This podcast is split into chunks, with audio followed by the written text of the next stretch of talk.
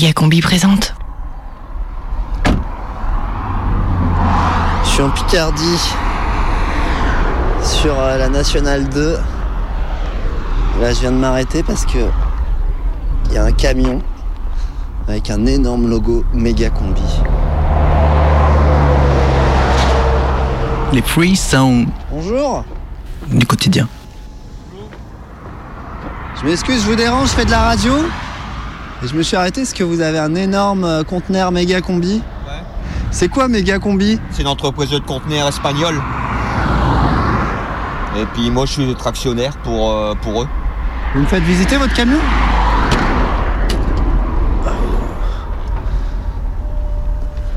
C'est la pause. Ouais ouais. euh, encore un quart d'heure. Vous faites quoi comme trajet là? Je fais euh, Noisy-le-Sec euh, Metz. Ou des fois je fais Noisy-le-Sec euh, la Normandie quoi. Pour euh, tout le temps euh, Renault ou, ou PSA. Toujours dans le coin, entre Metz et la Normandie. Et la région parisienne c'est tout. Moi je suis de Lille. Vous par exemple, vous partez plusieurs jours Ouais. de chez vous. Par exemple, la semaine type, combien de temps vous partez? Bah, Du lundi au vendredi. Et ça se passe comment? Vous dormez là dans votre cabine? Ouais ouais. Moi je dors. C'est 5 jours non-stop dans le camion. Vous mangez dans le camion, vous dormez Ouais. dans le camion. Ouais, voilà, ouais. Ah, j'ai la télé, tout ça, quoi. C'est à faire, hein. Je préfère quand même être chez moi. Pourquoi vous avez fait ce métier, vous? Bah, j'ai mon père qui est routier, moi, j'ai deux de mes oncles qui sont routiers, quoi. Mais bon, il y a 15-20 ans, c'était pas pareil que maintenant, quoi. Bah, maintenant, on est pris, euh, on est toujours à UAU, quoi. on est, on est tiqué, ouais, voilà, quoi. On doit tout dire ce qu'on fait, ce qu'on fait pas. euh. Puis maintenant, il y a l'électronique, euh, on a des transits, on est suivi par GPS. Il y a des camions et des sociétés qui sont suivis par GPS, quoi. Donc, dès qu'ils s'arrêtent, ils demandent ce qu'ils font, quoi. C'est la rentabilité, quoi. Si une augmentation, ça serait bien vu, mais bon. Mais vu comme on est pris avec les pays de l'Est, euh, je sais pas si on l'aura, quoi. Ah, eux sont payés moins cher que nous. hein. Donc, euh, après, ils sont payés à 1000 euros ou 500 euros par mois, que nous, on touche euh, au moins déjà 1200, 1300 euros, quoi. Ouais, salaire de base, ouais, c'est ça. C'est au SMIG. C'est comme si on était à l'usine. hein. J'ai 35 ans. 18 ans, j'ai commencé. Vous pensez que vous allez faire ça toute votre vie? Ben, l'allure, ça va, je pense pas. hein. La concurrence, tout ça, je sais pas si ça, s'il y a encore, il y aura encore des routiers français qui rouleront. hein. Va voir ça. Qu'est-ce qu'il faudrait faire? À quand ça, dire moins tous payés au même prix, quoi? Ça sera déjà mieux. Vous voulez payer- être payé comme les pays de l'Est à 500 euros? Non, non, hein. eux, plutôt qu'ils sont payés comme nous. Ah, ça secoue dès qu'il y a un camion qui passe. Hein. Ah ouais. Encore, je suis écarté, là. Bah, ils sont à 90, 80. Donc là, vous repartez dans combien de temps? Euh, dans, même pas dans 10 minutes, là, à peu près, là. Direction Euh, Noisy-le-Sec. Noisy-le-Sec. J'enlève mon conteneur, après je sais pas ce que je fais, je vais reprendre un autre conteneur pour aller euh, je sais pas où. Ah, on vous savez pas d'avance Non, non, je sais pas d'avance, non. Dès que j'arrive, je, je- je téléphone, ouais, voilà. Je peux pas vous dire où je vais après. Et c'est souvent que vous avez des conteneurs méga combi? On fait que ça. Ah, c'est que des conteneurs méga combi? Ah oui, on fait que ça, nous. Vous conduisez la méga combi, quoi. Ouais, voilà, ouais. N'hésitez pas à taper euh, megacombi.com. Ah bah ok. Eh ben, bonne route Bah merci, hein.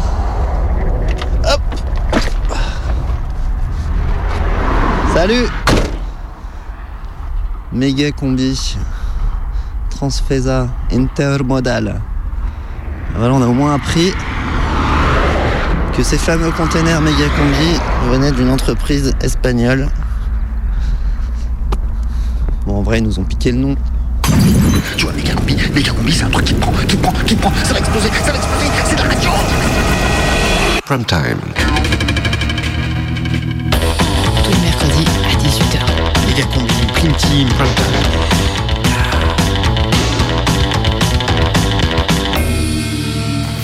C'est euh, le prime time euh, de Méga Combi? Euh, non, je crois que c'est la prime team de Méga Combi, non?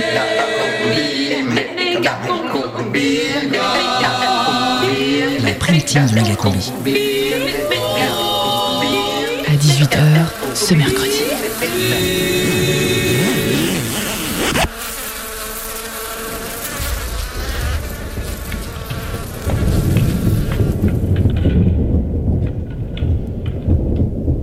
Oh, j'y vois rien. Pourquoi on va dans une grotte là? C'est bizarre ça. On s'en fout, c'est gratos, hein, vas-y, c'est bon quoi. Bonjour et bienvenue dans la grotte Chauvin. Ah ouais, putain, il a l'air le relou lui déjà. Alors la grotte Chauvin, c'est le dernier vestige paléolithique découvert en France. C'est grâce à ce genre de site qu'on peut comprendre un peu mieux l'évolution de notre espèce. Ouais, espèce toi-même. Arrête Jean-Claude Vas-y, il nous a insulté, espèce là, espèce. Calme-toi. Jean-Claude, euh, espèce c'est pas forcément insulté. Espèce quoi, ça. Alors là, nous entrons dans la première partie de la grotte Chauvin. Et voilà, vous avez euh, devant vous cette grande fresque qui symbolise la bataille de Poitiers. Alors vous pouvez voir en noir les infidèles qui sont chassés par les Homo erectus. Oh, les infidèles. Vas-y, Thomas le graphe là, il est chambé Mais monsieur, euh, pourquoi ils sont tous chauves là sur la peinture Ils sont comme toi quoi. t'as- Allez, vas-y, arrête. Oui, oui, oui, les, les occupants de la grotte Chauvin étaient tous chauves, ou du moins rasés très très près, à la différence de la grotte des Lascars qui avaient tous des dreadlocks. Là, C'est dans la grotte de Lascar qu'ils ont inventé la réverb là pour faire du dab, c'est ça? Oui, donc Ça, ça me- sur cette fresque, on voit clairement les infidèles qui sont chassés par les chauves qui veulent garder le mammouth euh, pour eux. Ouais Ça c'est un mammouth monsieur, c'est ça Euh, non, non, non, non, non, ça c'est un autoportrait d'un Homo erectus. Euh, donc euh, là, ce sont des hommes très très vieux, et il semblerait que ce soit une des figures de ce peuple arriéré qu'on appelait Alexandre Gabriac. Bah on dirait vraiment un mammouth. Et c'est pas très gentil parce que le mammouth était quand même beaucoup plus intelligent. Faut bien que vous vous disiez que là, on est face à des hommes qui n'avaient pas encore inventé l'eau chaude ni le fil à couper le beurre. hein. Vas-y Pascal, prends-moi là comme ça, ouais. non, euh, non, par contre, non, non, non, non, par Quoi, contre, quoi, faut pas se servir de son téléphone dans l'enceinte de la grotte parce que les ondes risquent d'endommager les peintures. euh, C'est des peintures millénaires. hein. Je- Vas-y, je veux faire une photo avec Erectus, c'est pour ma page Facebook. Non, on a, on, a dit pas de photos, pas de bon, pris. Par contre, vous pouvez faire des croquis. Vous pouvez faire des croquis. C'est nul les croquis. Moi je pas dessiné. Alors, nous arrivons maintenant devant ce que les scientifiques ont qualifié de la première peinture rupestre de dénonciation de l'histoire de l'humanité. On voit les Homo sapiens qui dénoncent les hommes de Néandertal, voilà, c'est très clair. Les Et c'est qui, lui des, des sous-sapiens. Euh, là, c'est la figure centrale de l'époque aurignacienne, Euh, celui que les scientifiques ont nommé euh, le maréchal Pétain. C'est quelqu'un de très important pour euh, tous ceux qui adorent la grotte Chauvin. Putain, il est vieux lui, ouais.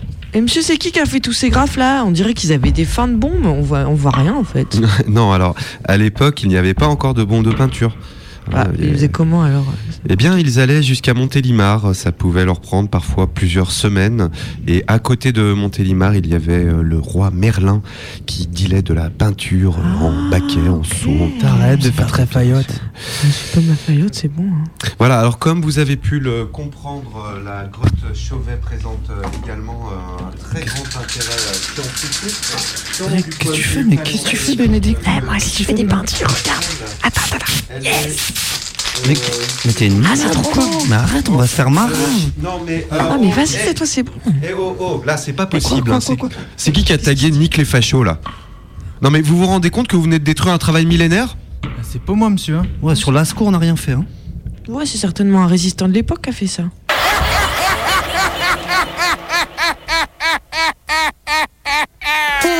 La prime team de méga combi Tous les mercredis à 18h. sur Canon.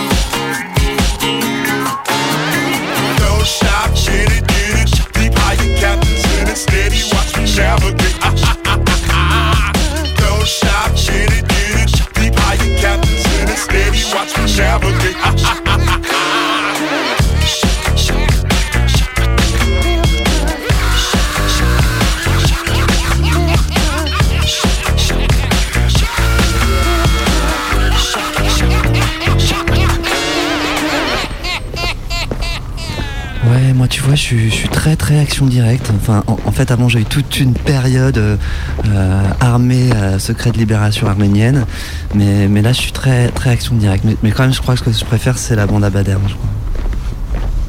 Moi, armée, armée rouge japonaise, je trouve ça assez classe. Ouais, ouais. Moi, de toute façon, j'adore les barbus. Je trouve ça chouette. Bonjour. Bonjour. Méga combi.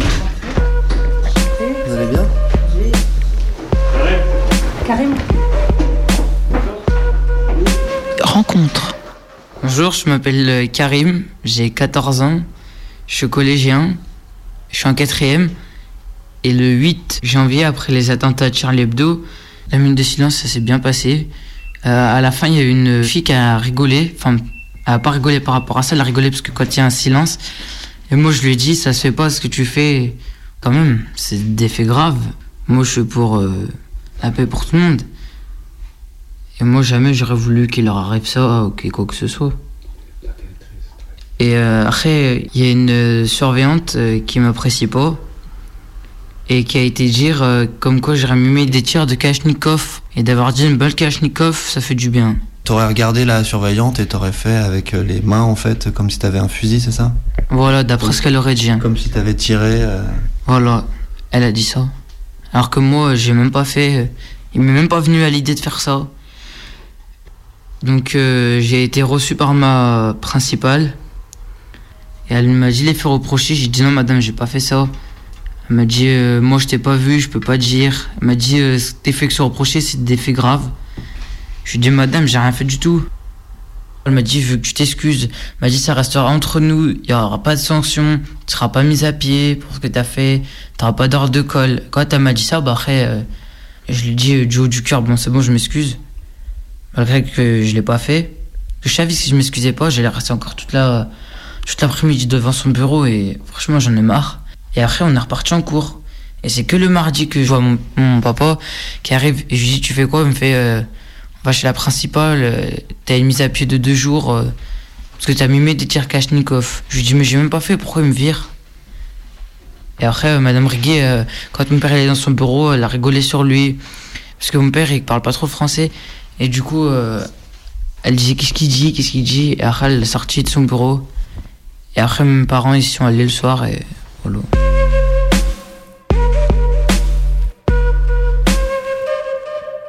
Euh, on a été reçus le, mardi soir.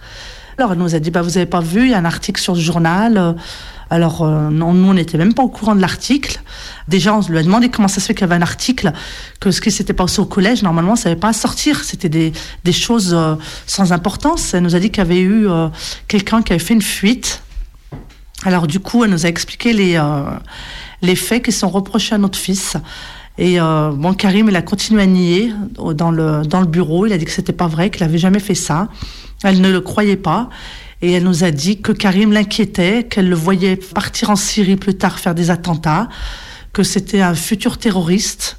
Bon, nous, c'est vrai que ça nous a choqués. On lui a dit, on lui a dit, là, vous allez un petit peu trop loin. Elle dit, non, non, mais faites attention à votre fils. Je pense que ça sera un futur djihadiste. Et Karim, euh, déjà l'année dernière, avant, avant les attentats de Charlie Hebdo, Karim avait eu euh, un cours en histoire géo. Dans ce cours, on avait parlé des djihadistes en disant que les djihadistes c'était des musulmans qui tuaient. Et Karim était intervenu dans le cours en disant notre religion justement empêchait de tuer. Cette réflexion, le prof s'était euh, braqué contre Karim en lui disant si tu sais tout ça, bah, viens faire le cours à ma place. On avait été convoqués euh, par rapport à cette réflexion que Karim avait fait au collège et elle nous avait reproché comme quoi euh, on soutenait notre fils et de là eh ben elles se, ils se sont braqués contre le gamin parce qu'on a soutenu notre fils en disant que c'était pas des choses à dire devant l'élève. Bon, c'est vrai que c'est pas un saint, il fait des bêtises comme tout élève, mais euh, tous les faits qui, qui se passent au collège, c'est lui qui ramasse. En avril 2014, on avait fait un mail au rectorat en signalant tout ça, que le gamin n'était pas bien, euh, qu'il fallait que voilà que ça cesse. Tous les, toutes les semaines, il était exclu. Et la directrice, ça lui avait pas plu et euh, nous a dit qu'on lui avait mis un coup de couteau dans le dos. Autant avant, on, travaillait avec le collège pour le bien-être de notre fils. Et depuis euh, avril 2014 qu'on a fait ce mail, eh ben, il n'y a plus de communication avec la directrice et nous jusqu'à ce, ce coup de Charlie Hebdo. Surveillante euh, qui a été dire euh, comme quoi j'aurais mis des tirs de Kashnikov et d'avoir dit une balle Kashnikov, ça fait du bien. Il y a la police qui a appelé chez moi, j'ai été convoqué. Le policier qui m'a reçu dans son bureau, il m'a reproché les faits. Il m'a expliqué en, en gros qu'il pouvait venir me chercher chez moi, que j'étais bon pour une garde à vue. Et du coup, bah, tout ce que je disais, il essayait d'y faire tourner à sa manière pour que ça se retourne contre moi. Toute l'audition, c'était comme ça. Et euh, j'ai pleuré euh, à plusieurs reprises pendant son audition. Il me disait, faut que tu le dises, que tu l'as fait. Quand c'est après, tes parents, ils montent, on en parle, tu rentres chez toi. Et je lui dis, non, non. Mais dit, tu veux pas assumer? Je dis, bah non, bah, j'assume ce que j'ai fait. Ce que j'ai pas fait, j'ai pas assumé. Il m'a dit, oui, mais toi, tu veux trop faire le mec euh, du parc des sports, le boss, euh, le mec de la ZUP. Après l'audition, ils m'ont passé en Gasper. Euh, le Gasper, c'est. euh, ils m'ont pris mes empreintes, ils m'ont pris des photos de moi. Comme un criminel. Après, ils une plaque en disant je m'appelle comment, combien je mesure, quel âge j'ai? Moi, je voyais que ça dans les films. Dans les films. Et me dire que j'étais à leur place, bah c'est chaud. On dirait que j'avais. Comme si j'avais fait un crime, alors qu'à la base, tout ça, c'est même pas vrai.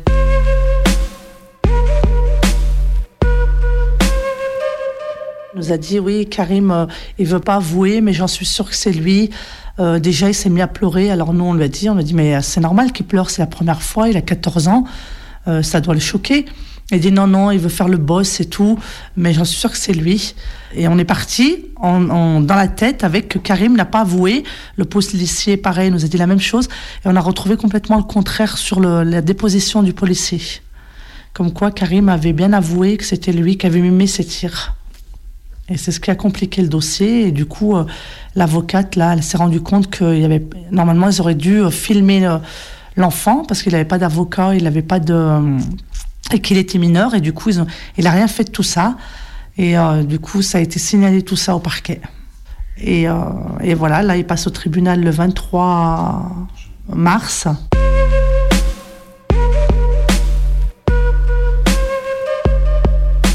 L'avocate nous a dit qu'il risquait euh, six mois d'emprisonnement et 7500 euros d'amende.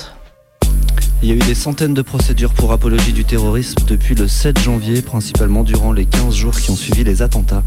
À Bourgoin-Jallieu, par exemple, c'est une personne reconnue comme déficiente mentale qui a déclaré lors d'un contrôle policier Ils ont tué Charlie, moi j'ai bien rigolé, qui a pris 6 mois ferme. Le délit d'apologie du terrorisme, renforcé par la dernière loi antiterroriste de novembre dernier signée Bernard Cazeneuve, est un délit qui finalement peut s'apparenter à une limite de la liberté d'expression. Dans le box des accusés d'apologie, on retrouve essentiellement des petites gens, des fous, des alcoolos, des jeunes provocateurs, des enfants ou juste des victimes d'un abus policier. Ces procédures en série ont même été dénoncées par Amnesty International. Le 14 mars dernier, à Béziers, le maire Robert Ménard a débaptisé le nom d'une rue de sa commune qui portait la date de la fin de la guerre d'Algérie pour lui donner le nom d'un officier de l'organisation armée secrète, l'OAS, organisation terroriste qui a fait des attentats pour garder l'Algérie française. Dans son discours, Robert Ménard, dont le père a flirté avec l'OAS, a fait l'apologie de ces terroristes-là. Et personne ne l'a poursuivi pour ça. Il est donc aujourd'hui plus risqué de mimer une Kalachnikov dans une cour de récré que de faire l'apologie d'une organisation terroriste d'extrême droite qui défend encore l'Empire français et tous les massacres qu'il a commis. Et pendant que Robert Ménard se balade encore librement, Karim, lui, a dû se présenter le 23 mars dernier devant le juge des enfants. Karim a 14 ans, il est en quatrième, c'est encore un enfant, et il nie les faits qui lui sont reprochés. Mais quand bien même il aurait vraiment mimé une Kalachnikov dans la cour de récré avec ses potes en pointant une surveillante qu'il aime pas, est-ce que ça méritait des auditions de police, des prises d'empreintes, un passage au tribunal et le risque de se retrouver dans une prison pour mineurs et d'engendrer des dettes à ses parents? On peut se poser la question. En tout cas, la juge l'a écouté et a demandé une confrontation avec la surveillante qui l'accuse. Et cette confrontation n'a pas encore eu lieu. Voilà où en est l'histoire judiciaire. Mais Karim est toujours pas bien remis de ce qui lui est arrivé. Au début du mois, il a été hospitalisé après avoir perdu 6 kilos. Votre fils fait de l'anorexie, a dit la pédopsie à la maman. Parce qu'il fait sans doute une dépression, madame. J'y pense tous les jours. J'ai mal au ventre, j'ai plus envie d'aller à l'école, vomi et tout ce que s'ensuit derrière. Il a un suivi là par un psychologue et qui voyait déjà un petit peu avant parce qu'il avait déjà expliqué au psychologue comme quoi il se sentait euh, harcelé dans ce collège, qu'on s'acharnait contre lui.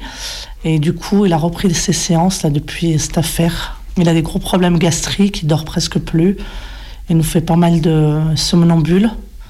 Et ça a été tout signalé au médecin. Et euh, là, il a pas mal de traitements qu'il prend pour, avant d'aller au collège, parce qu'il a, a mal au ventre euh, avant d'y aller pour dormir.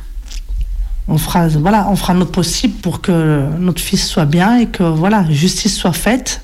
C'est pas parce qu'on est musulman qu'on est terroriste ou c'est pas parce qu'un enfant est, euh, est turbulent que ça veut dire qu'il va aller faire des attentats plus tard en Syrie. Je veux dire, nous, en tant que musulmans, on est pareil, on est victime de tout cela. hein. On a fait la. Pareil, on a mis les bougies le 8 dans, dans le quartier, on a mis les, les petites bougies euh, euh, par la fenêtre pour euh, marquer le coup, parce que c'est un péché chez nous de, de tuer dans notre religion. Et euh, pour nous, euh, le terrorisme, c'est pas, pas les musulmans.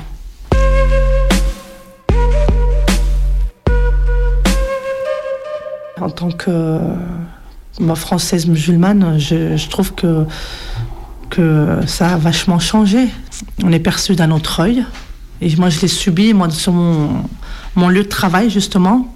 Je suis dans l'entretien et j'avais été agressée par euh, une personne euh, dans un foyer. Et pareil, il m'avait insulté de, de bougnoule. Et euh, après, il m'avait sorti une arme blanche et ça avait été jugé. Et du coup, bon, j'ai été mutée de ce foyer, mais euh, moi, depuis 2013, oui, je vois que, voilà, nous, les Arabes, on n'a pas notre place ici. hein. C'est clair. Personnellement, je suis née ici, sur Rouen. J'ai grandi là. bon, à part le ramadan qu'on fait, les prières, je veux dire, voilà, on n'est pas plus. On n'est pas plus euh, musulman que français, quoi. Je veux dire, on n'est pas. Voilà, bon, pour nous, on est. euh, Les musulmans ouverts, c'est tout. voilà, les musulmans ouverts, je je comprends pas. Je comprends pas pourquoi cet acharnement, pourquoi quand on voit l'affaire de mon fils, quelle ampleur ça a pris. Ouais. Quand mon fils est déjà à 14 ans, il est fiché chez le commissariat de police. Pour rien l'a fait. Maintenant, les, les empreintes, les photos et tout. Ah bah, quel avenir pour lui maintenant? Mm, Avec un bagage comme ça, euh, ouais, c'est sûr. hein. Mm. C'est- vraiment c'est grave. Mm. Il y a une euh, surveillante euh, qui a été dire euh, comme quoi j'aurais mis des tirs de Kashnikov et d'avoir dit une balle Kashnikov, ça fait du bien. Quand même, c'est des faits graves. Moi, je suis pour euh, la paix pour tout le monde. Question à chaud, hermano, ça fait quoi d'être un problème? Une plaie qu'on aime à vomir, qu'on jetterait volontiers à la mer, à la Seine. Dès qu'un de ces tarés alliés s'explose en chantant, en revenant d'Afghanistan, c'est un poste à plein temps et je te sens mécontent. Ça fait quoi de porter toute la merde et la crasse qu'on veut bien nous prêter? Ça fait quoi de schlinguer dans 35 sur 36 reportages télé? Sous peu il fera jour. La poussière va retomber, il se dira sans détour, jusqu'au moins de contour, quelle est la plus belle corde pour nous pendre à notre tour, la plus sur cage à nous vendre en plein jour. Le stylo parfois flanche, l'encre se fait blanche. blanche. Lorsque de toute évidence, nos gueules sont posées sur des pics d'avalanche.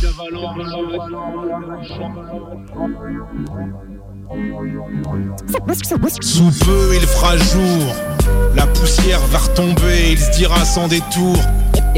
Et dans l'espoir de jours moins sombres, accompagné de chrysanthèmes, je ne maîtrise que les thèmes qui ne disent jamais je t'aime. Sous peu il fera jour, la poussière va retomber, il se dira sans détour. Et dans l'espoir de jours moins sombres, accompagné de chrysanthèmes, je ne maîtrise que les thèmes qui ne disent jamais je t'aime. C'est dans les tréfonds de la peur que l'on retrouve mon empreinte, dans l'accélération du cœur, là où se ressent la crainte, dans un crépitement de flamme, là où se clame l'innocence, là où se poursuit l'offense, et plus j'y pense. Putain, assis à la table du coupable, derrière ce miroir sans teint, je suis l'outrage et j'évolue là où ça sent le sapin. C'est n'être jamais revenu des années de saignée, de ces rues ténébreuses et de tout ce qu'elles nous ont enseigné. Y verra-t-on plus clair Dans leur pompe, je suis le caillou, la pierre. Je suis ce petit caillot qui crée l'embolie pulmonaire. Je vous accueille comme une plume venue se poser sur la braise. Dans l'épaisseur de la brume de mes humeurs les plus mauvaises. Et dans l'espoir de jours moins sombres, accompagnés de Je ne maîtrise que les thèmes qui ne disent jamais je t'aime. Les antennes en alerte à mon obstruer la horte. C'est ma cohorte de cloportes qui frappe à ta porte. Qui ne disent jamais je t'aime. Vous écoutez Radio Canu, il est midi 25 à Guantanamo, 18h25 à Lyon 1er.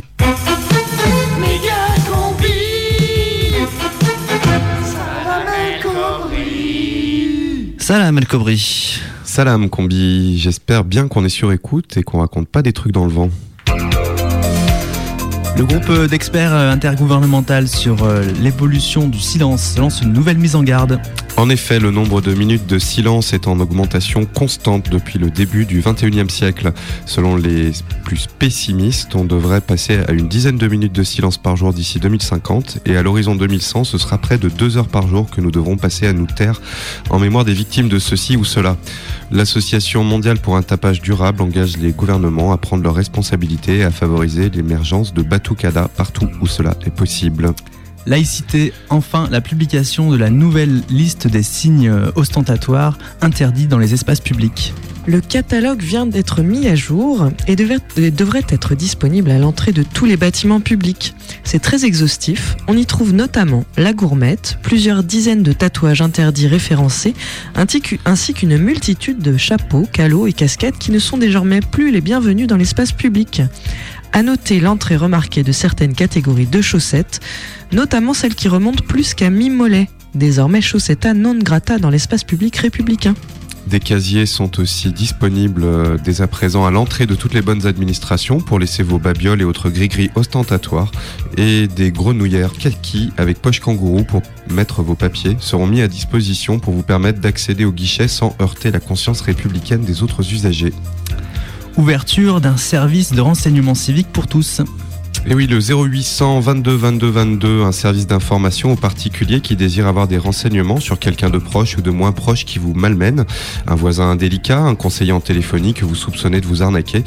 Bref, le service peut vous offrir gratuitement des informations utiles sur la personne de votre choix. On peut vous trouver un casier judiciaire, des histoires de sordides, une maladie honteuse, des grosses caisses suisses qui vous permettront d'avoir des arguments frappants pour régler votre différend. Et puis au musée de la résilience et de la dénonciation, une belle exposition à ne pas manquer. En effet, vous pourrez y découvrir les plus belles lettres anonymes du XXe siècle, une tradition française à préserver et qui souffre aujourd'hui de plus en plus de la concurrence d'Internet. Des ateliers animés par des spécialistes accueilleront également les jeunes publics pour quelques exercices pratiques de dénonciation. La fête de la bombe artisanale, c'est ce week-end à Marzouk sur Glycérine. Et c'est un rendez-vous annuel à ne pas manquer pour échanger vos savoirs. On y trouvera des fioles d'explosifs à base de plantes et des housses pour détonateurs en cuir mouton, des conseils pour bien accrocher votre ceinture de TNT pour ne pas qu'elle vous tombe sur les chevilles à un moment inopportun, et plein de petits trucs pour bien préparer votre attentat. Comme chaque année, le, village de Mazourque sera détruit à midi pile ce dimanche par les centaines d'engins explosifs fabriqués pendant le week-end par les participants. Et puis il nous a quittés. Et oui, euh, Jordan Delgado était le plus vieux vigipirate encore en activité. Il avait débuté sa carrière en 1995 devant les voies d'accès A et C de la gare de la Pardieu. Il était ensuite monté sur euh, de nombreux escalators. Il arpentait les quais de départ avec fierté, son famas en bandoulière. Il a fini par décéder d'ennui devant le distributeur de barres chocolatées à l'entrée Vivier-Merle, où il avait pris l'habitude de venir manger des MLMs depuis quelque temps. Bon vent à toi, Jordan. Voilà, c'est tout pour aujourd'hui. N'oubliez pas de faire attention aux apologies. Il y a beaucoup de pollen dans l'air. Personne n'est à l'abri d'une fuite. Ça peut arriver à n'importe qui, n'importe quand, n'importe où. Ça n'est jamais agréable quand ça vous tombe dessus. Sachez qu'il n'y a aucun signe avant-coureur, mais qu'il y a toujours une solution. Alors moi, la première fois que ça m'est arrivé, j'étais au bureau, place Beauvau. J'étais mal à l'aise, j'avais honte, euh, je savais pas qui appeler, je savais pas à qui en parler. Bah moi c'est simple, ça m'a carrément gâché la vie. Euh, Ma femme a jamais accepté, on a fini par divorcer. Si ces gens avaient eu la solution anti-fuite, leur vie n'aurait pas basculé. Fadette, le premier spray anti-mouchard qui s'adapte à toutes les situations. Du voisin trop vigilant à votre ennemi le plus virulent. Fadette, parce que nous avons tous des secrets. Disponible en pharmacie, ne convient pas aux enfants de moins de 12 ans. Méga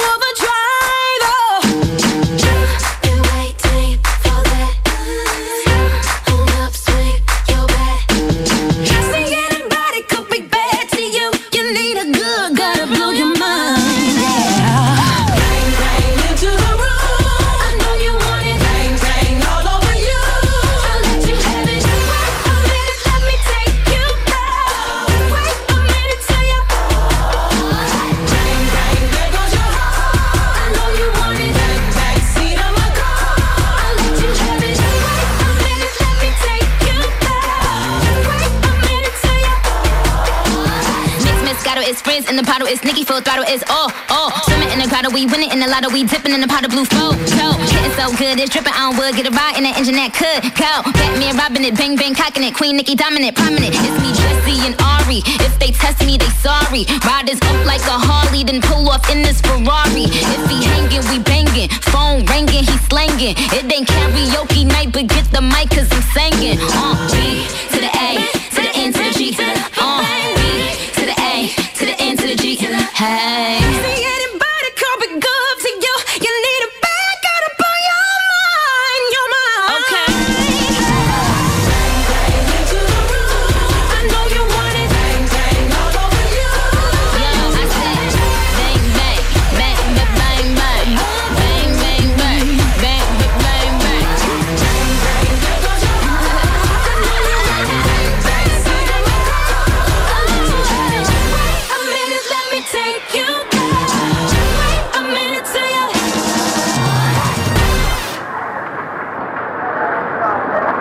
Allô, Pupus Oui, mon chat.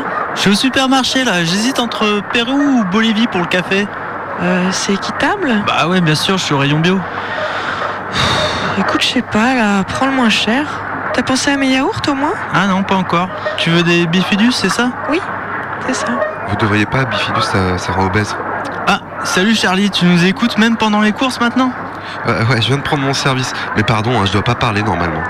Bonne journée, Charlie. Bon, et pour les céréales, euh, je te prends des tailles fines? Quoi, tu trouves que j'ai grossi? Non, non, Pupus, c'est juste qu'elles sont moins chères quoi.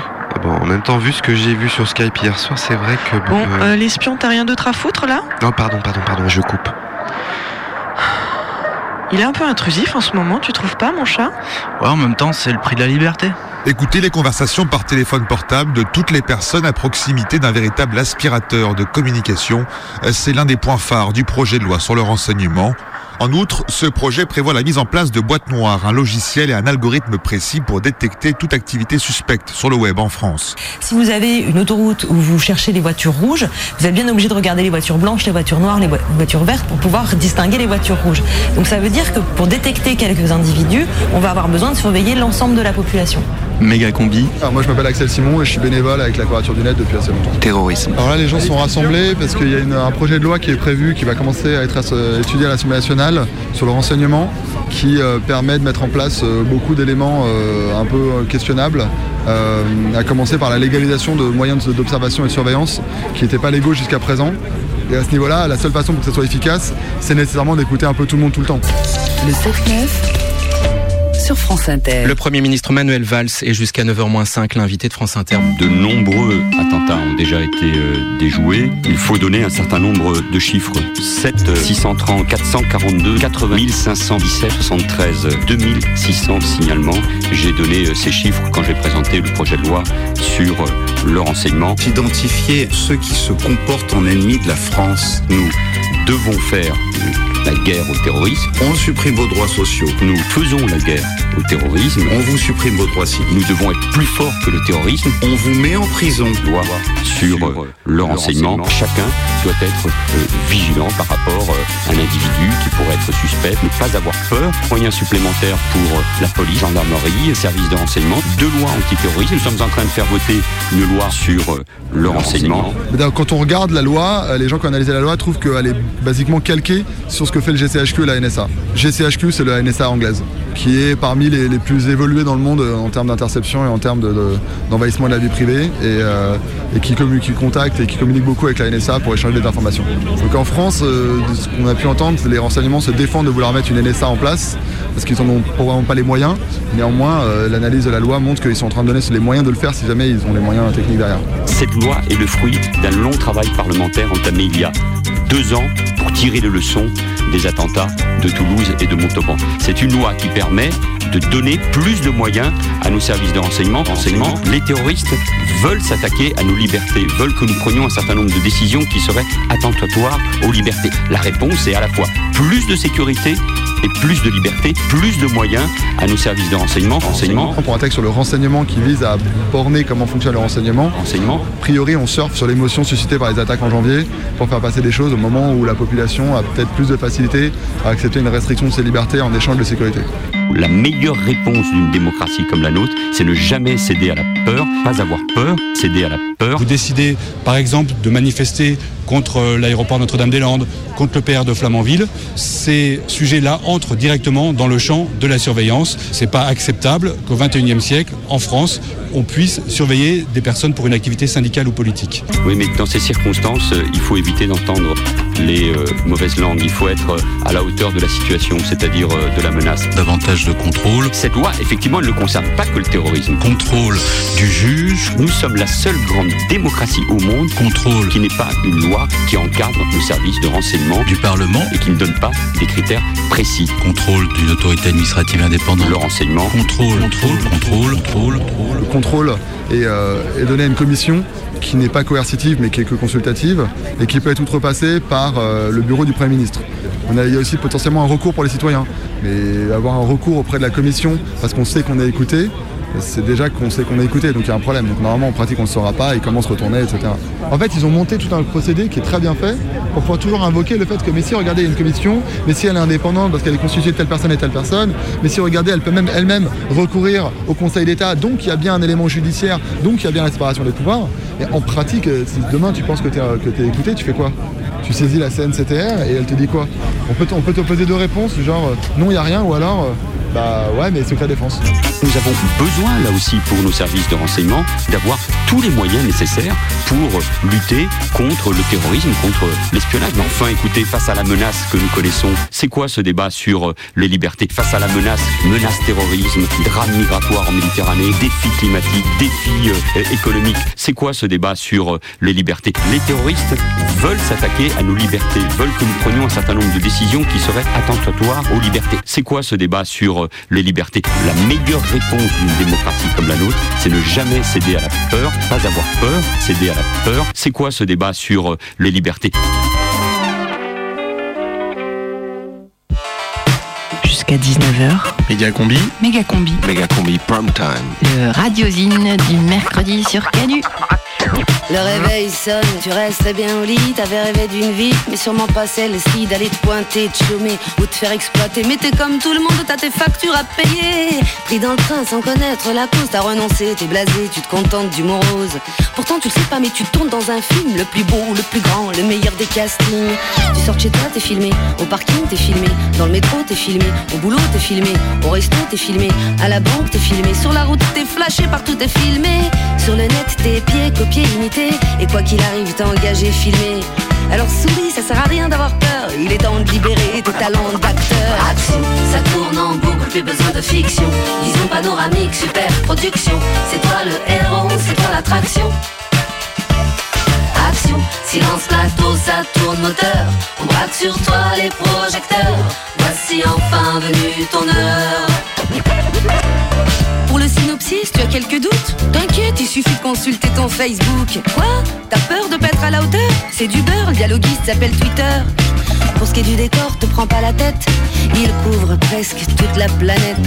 En revanche, y a du taf au montage. Le réel veut de l'action, des arrêts sur image.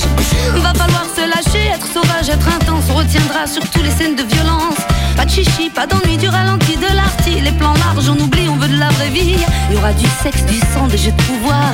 Tout ce que tu n'as jamais rêvé de voir. Alors rentre dans ta peau d'acteur studio, incarne ton héros. Ça tourne magnéto. Action, ça tourne en boucle, plus besoin de fiction. Vision panoramique, super production. C'est toi le héros, c'est toi l'attraction. Action, silence plateau, ça tourne moteur. On braque sur toi les projecteurs. Voici enfin venu ton heure. Coupé Et donc, vous avez pas vu Frib? Je crois qu'il est au Niger. Sur un fleuve Euh, le fleuve euh, Niger, là? Mais au Mali, je crois, non? Oui, c'est ça, ouais. Ah.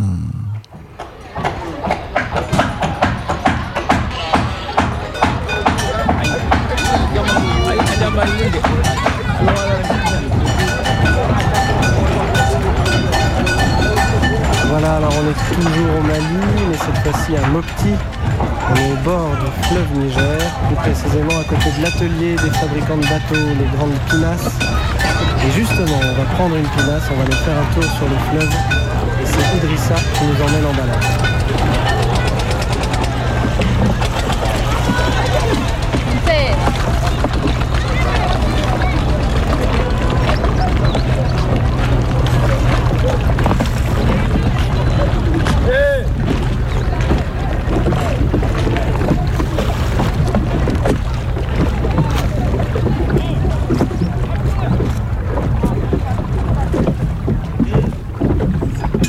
Karim.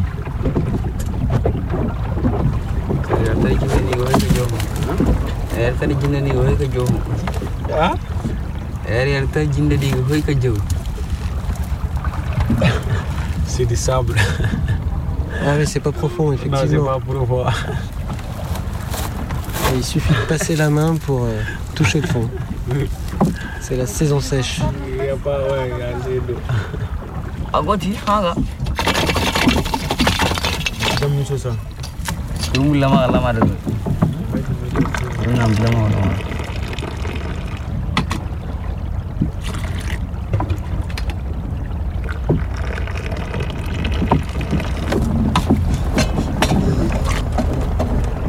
Alors là, on est en pirogue sur le fleuve Niger et on prend le thé avec Idrissa et son équipage.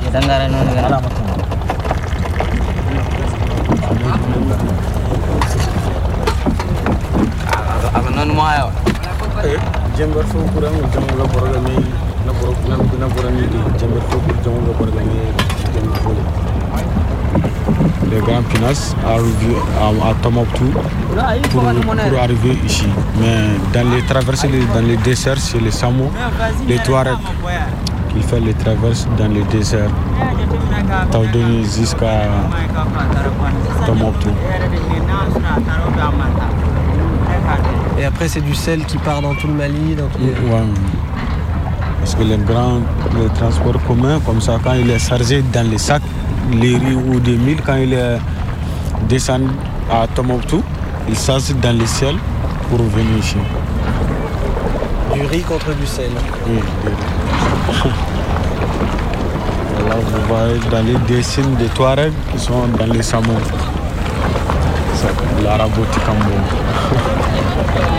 Mais les propriétaires dans les Pinas, c'est Mamadou Tikambo. Mamadou. Tikambo, transporteur Mopti Tombouctou. Il travaille avec les, les- l'arabe. C'est pour cela que les gens appellent l'arabe l'arabe Tikambo, l'arabe Tikambo. L'arabe, c'est en Songhai, en- c'est.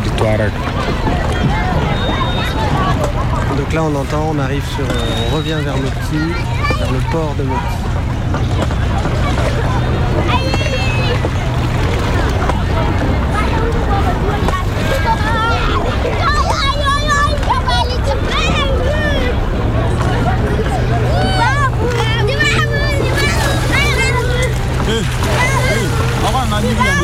Wakana na nyingi na de, yang na nyinga maju. maji. kamu. Niwa kama niwa niwa mukati ya.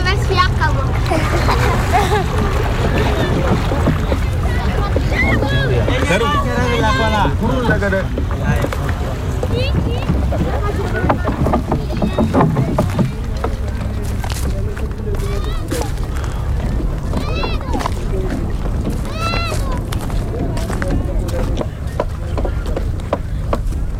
Salam alaikum. Asai. Wannan gwe. Wai sa'u. Awa.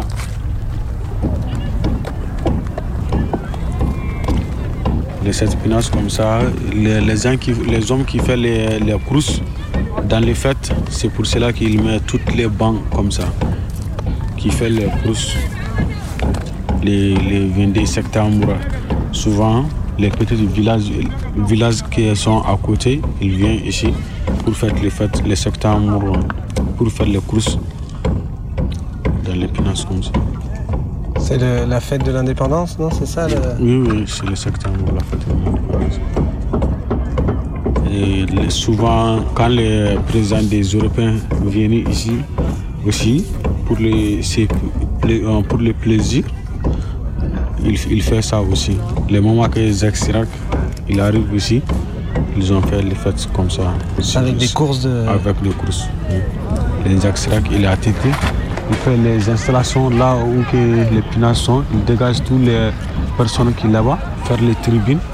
Il, il fait les courses comme ça pour aller jusqu'à à côté du fleuve Niger là-bas et les retours. On n'a pas vu Nicolas Sarkozy d'abord.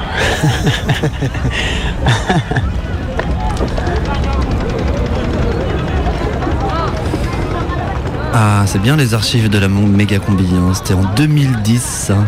Et c'est un peu fini aujourd'hui. On remonte plus tranquillement comme ça le fleuve Niger pour aller jusqu'à Tombouctou. Parce que le Mali est en zone rouge. Aujourd'hui, très peu de pays échappent encore au terrorisme. Aller boire des bières pour mater la Champions League dans une ville du tiers-monde? Danger. Visiter un musée méditerranéen pour admirer des statues de l'Antiquité? Oulala, attention, vous exposez au feu des armes automatiques, aux explosions, aux enlèvements. Stop Oui, stop. Car les victimes du terrorisme sont aussi les millions de personnes qui travaillent dans le secteur du tourisme à travers le monde. Chameliers des pyramides de Gizeh, guides en pays d'Ogon, vendeurs d'artisanat en Tunisie. Des pays dont une partie de la population dépend des ressources du tourisme, comme l'Égypte, qui accueillait encore il y a 10 ans 8 millions de visiteurs annuels, quelques centaines de milliers à peine aujourd'hui. Ou bien le Sénégal, première destination touristique d'Afrique de l'Ouest.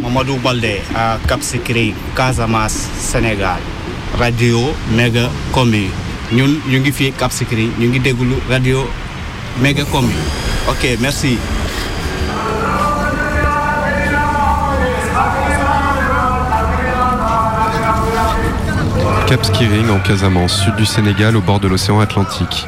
Il y a ici des plages magnifiques, des sites naturels entre mangroves, baobabs et grands fromagers, des villages accueillants et une certaine douceur de vivre. Dans les années 70, le tourisme se développe ici de manière extrêmement rapide, avec notamment l'installation d'un club med et de tout un réseau d'hôtels, ainsi que de campements pour accueillir des voyageurs moins aisés. À partir des années 80, une économie touristique s'installe dans la région et dans l'ensemble du Sénégal. Cela devient la deuxième source de revenus du pays. Mais à partir du milieu des années 90, les troubles en Casamance liés à l'expansion d'un mouvement indépendantiste portent un premier coup aux arrivées de touristes. Séparé du reste du Sénégal par la Gambie, ce curieux pays qui n'occupe qu'une étroite vallée fluviale, héritage colonial britannique et minuscule dictature militaire, la Casamance est considérée comme le grenier du Sénégal, une région fertile, au climat tropical humide, contrairement au reste du pays souvent touché par les sécheresses. Le cessez-le-feu négocié entre les indépendantistes et les autorités en 2004 fait repartir le tourisme à la hausse. Mais depuis deux ans, il s'effondre de nouveau, de manière vertigineuse. Il y avait un million de touristes étrangers au Sénégal en l'an 2000, autour de 400 000 l'année dernière. Et en 2015, le climat de peur du terrorisme, même si le Sénégal n'a jamais été touché par un attentat, couplé à l'épidémie d'Ebola dans le pays voisin, la Guinée, a encore réduit ce chiffre. La chute des arrivées entraîne des effets immédiats sur tous les emplois induits par le tourisme qui avait permis à toute une partie de la population de s'en sortir. Tout cela est vécu comme une injustice dans le pays le plus calme de la région et où on a l'habitude de bien accueillir l'étranger. C'est ce qu'on appelle ici le teranga.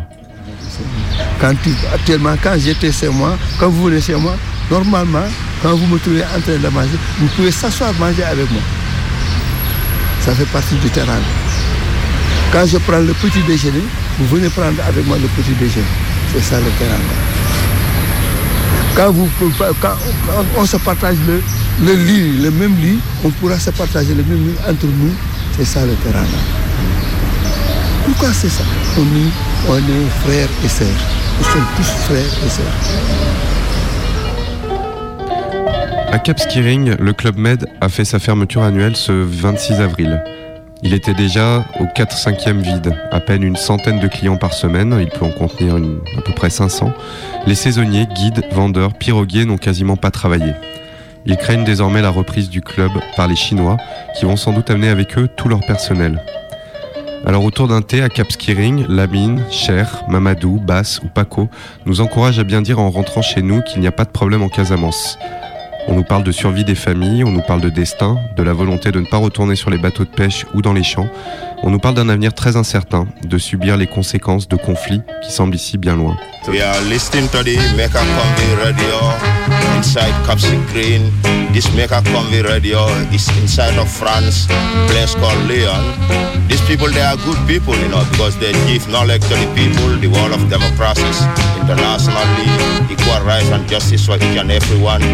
We are in Cap Screen enjoying Africa. Here is nice, there is no problem in Cap Screen, there is no problem in Senegal.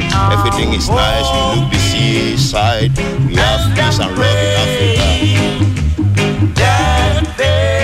Bon, et puis si vous flippez vraiment, sachez qu'il reste encore une poignée de pays où on n'a pas trop peur de gens qui se font exploser ou d'être enlevés pendant une excursion, où il n'y a quasiment aucun risque terroriste, des endroits vraiment tranquilles comme Saint-Pierre-et-Miquelon ou l'Autriche.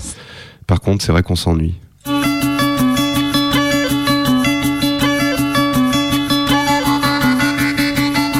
Méga combi, prime time.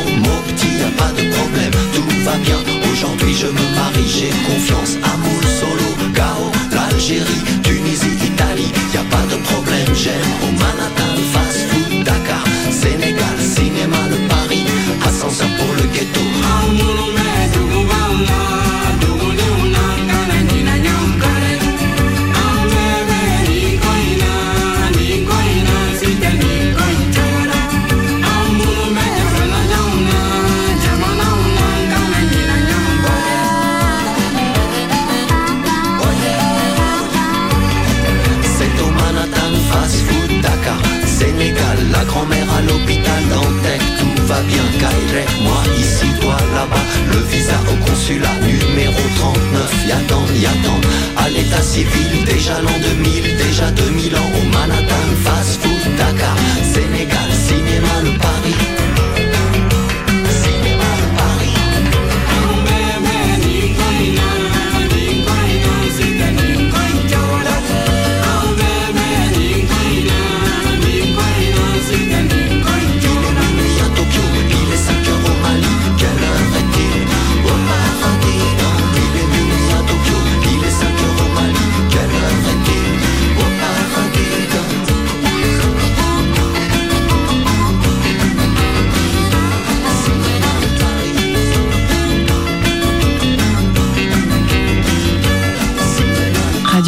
Présente. Suite à une tentative de coup d'État avorté à la tête de l'armée sandiniste de libération des Monts du Lyonnais, le sous-commandant Marco a été exilé par le maréchal Valls, qui l'a condamné à errer dans le labyrinthe européen.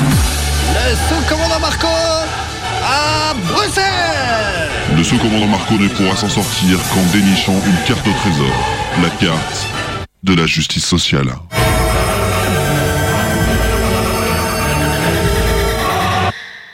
Yeux bleus sont éclipsés par ce grand sourire plein de grandes dents wallonnes. Le professeur Bernard est patient quand il explique la cartographie de son bout de labyrinthe. Il est professeur de droit, mais aussi docteur en philosophie, sur le logement, l'habité, le nid, le cocon.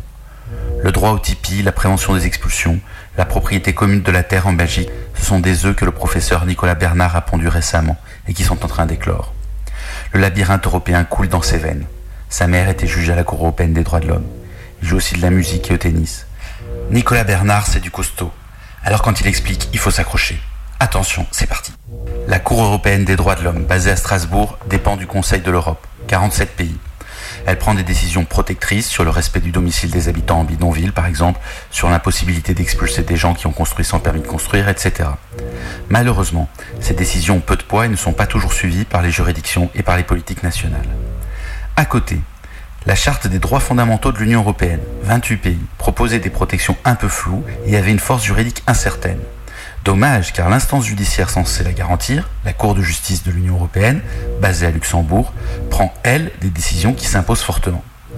Or, justement, la Charte des droits fondamentaux a récemment été érigée au niveau des traités, qui sont les textes au sommet de la hiérarchie des normes juridiques européennes. Et à l'intérieur de la Charte sont prévues des explications destinées à en éclaircir les termes, qui recommandent entre autres de se caler sur la décision de la Cour européenne des droits de l'homme pour certains articles. Mais ces articles peuvent explicitement comporter des restrictions par rapport à la formulation de la Convention européenne de sauvegarde des droits de l'homme. Mais les explications de la Charte des droits fondamentaux disposent que, malgré les restrictions, il est impossible d'abaisser le niveau des protections apportées par les décisions de la Cour européenne des droits de l'homme.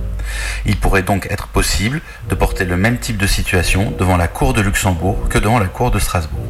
Sauf que La Cour de justice de l'Union européenne ne statue que sur ce qui relève du droit européen, c'est-à-dire par exemple les situations ou catégories de population visées par une directive. Une directive est une loi européenne. Sont concernées par exemple les discriminations, la demande d'asile, le handicap, la protection des consommateurs, etc. Dès lors qu'on se situe dans ces catégories, il est possible d'invoquer des droits au contour concentrique, avec un cœur de protection apporté par la Charte des droits fondamentaux et une périphérie incertaine qui renvoie aux juridictions nationales et pas au droit européen. Les juges locaux peuvent saisir la Cour de justice européenne à travers une question préjudicielle, mais le Conseil d'État, qui est la hiérarchie des juges français, ne veut pas qu'il le fasse. Alors il faudra passer par des procédures au fond. Évidemment, ce processus de garantie des droits est trop compliqué pour être complètement démocratique et complètement efficace. C'est pourtant le principal outil de protection des droits dont nous disposons. Il a permis de sauver des vies, d'éviter l'expulsion de personnes étrangères, de protéger des malades mentaux, d'ouvrir des droits sociaux à des catégories de population qui en étaient écartées. Faut-il se saisir de ces outils internationaux au risque de coopérer avec un système qui est vicié dans son essence même Ou au contraire, faut-il le refuser? Au risque de rester assis sur son canapé à fumer des joints en attendant que notre mur Facebook nous annonce la révolution Évidemment, je n'ai pas la réponse, personne ne l'a. Mais j'ai fait mon choix, le même que celui du professeur Bernard. Pour survivre dans le labyrinthe, il faut que j'en retienne la carte par cœur. Aucun fil d'Ariane. Il faut que la carte me reste comme tatouée sur la rétine. Mais j'ai des vertiges. La tête me tourne. Je crois que je vais vomir.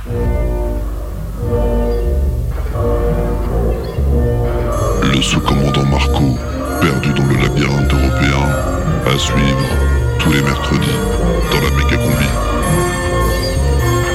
Radio Canu. Prochaine méga combi, c'est mercredi. Je passais dans le coin, je me suis arrêté. Oui, pourquoi pas, c'est pas interdit que je sache. La bombe n'a pas été déposée. Qu'est-ce que ça veut dire? Un attentat suicide. C'est une euh, batterie nucléaire. Les indices nous font penser que c'est votre femme qui a enclenché le détonateur. Rendez-le. C'est de la folie. Je ne peux pas me payer le luxe d'avoir peur, Jack. Combien votre société estime-t-elle ce type d'amour? Eh oh, vous Vous m'écoutez? Si tu veux ta dose de méga combi avant le prochain mercredi, va sur internet et tape méga combi. C'est fini, je comprends pas. Est-ce que tu te moques de moi? Méga combi, c'est fini. Méga combi, c'est fini. Alors l'apéro, le bébé et un dernier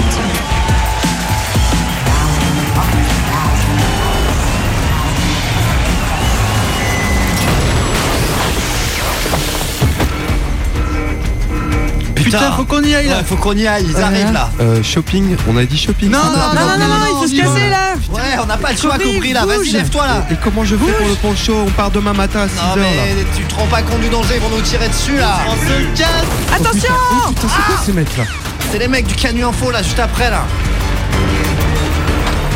Cobry Cobry, viens avec nous Ils sont en décalage Cours, prends ma main cours Cours Accroche-toi. Vas-y. Tu vas t'en sortir. Ils arrivent, ils sont 3, 4, ils sont Vas-y, armés je vais te traîner derrière la voiture. Ils arrivent avec plein de Vas-y, feuilles mais bouge, regarde. Putain, Zébril, t'es touché. Je vais mourir. Mais qu'est-ce qui se passe dans Ils m'ont tué. Hier, on était à la plage et aujourd'hui... T'auras jamais ton poncho, mec. Mais je veux mon poncho. Aïe Putain, ils sont violents, les gens des Canu Info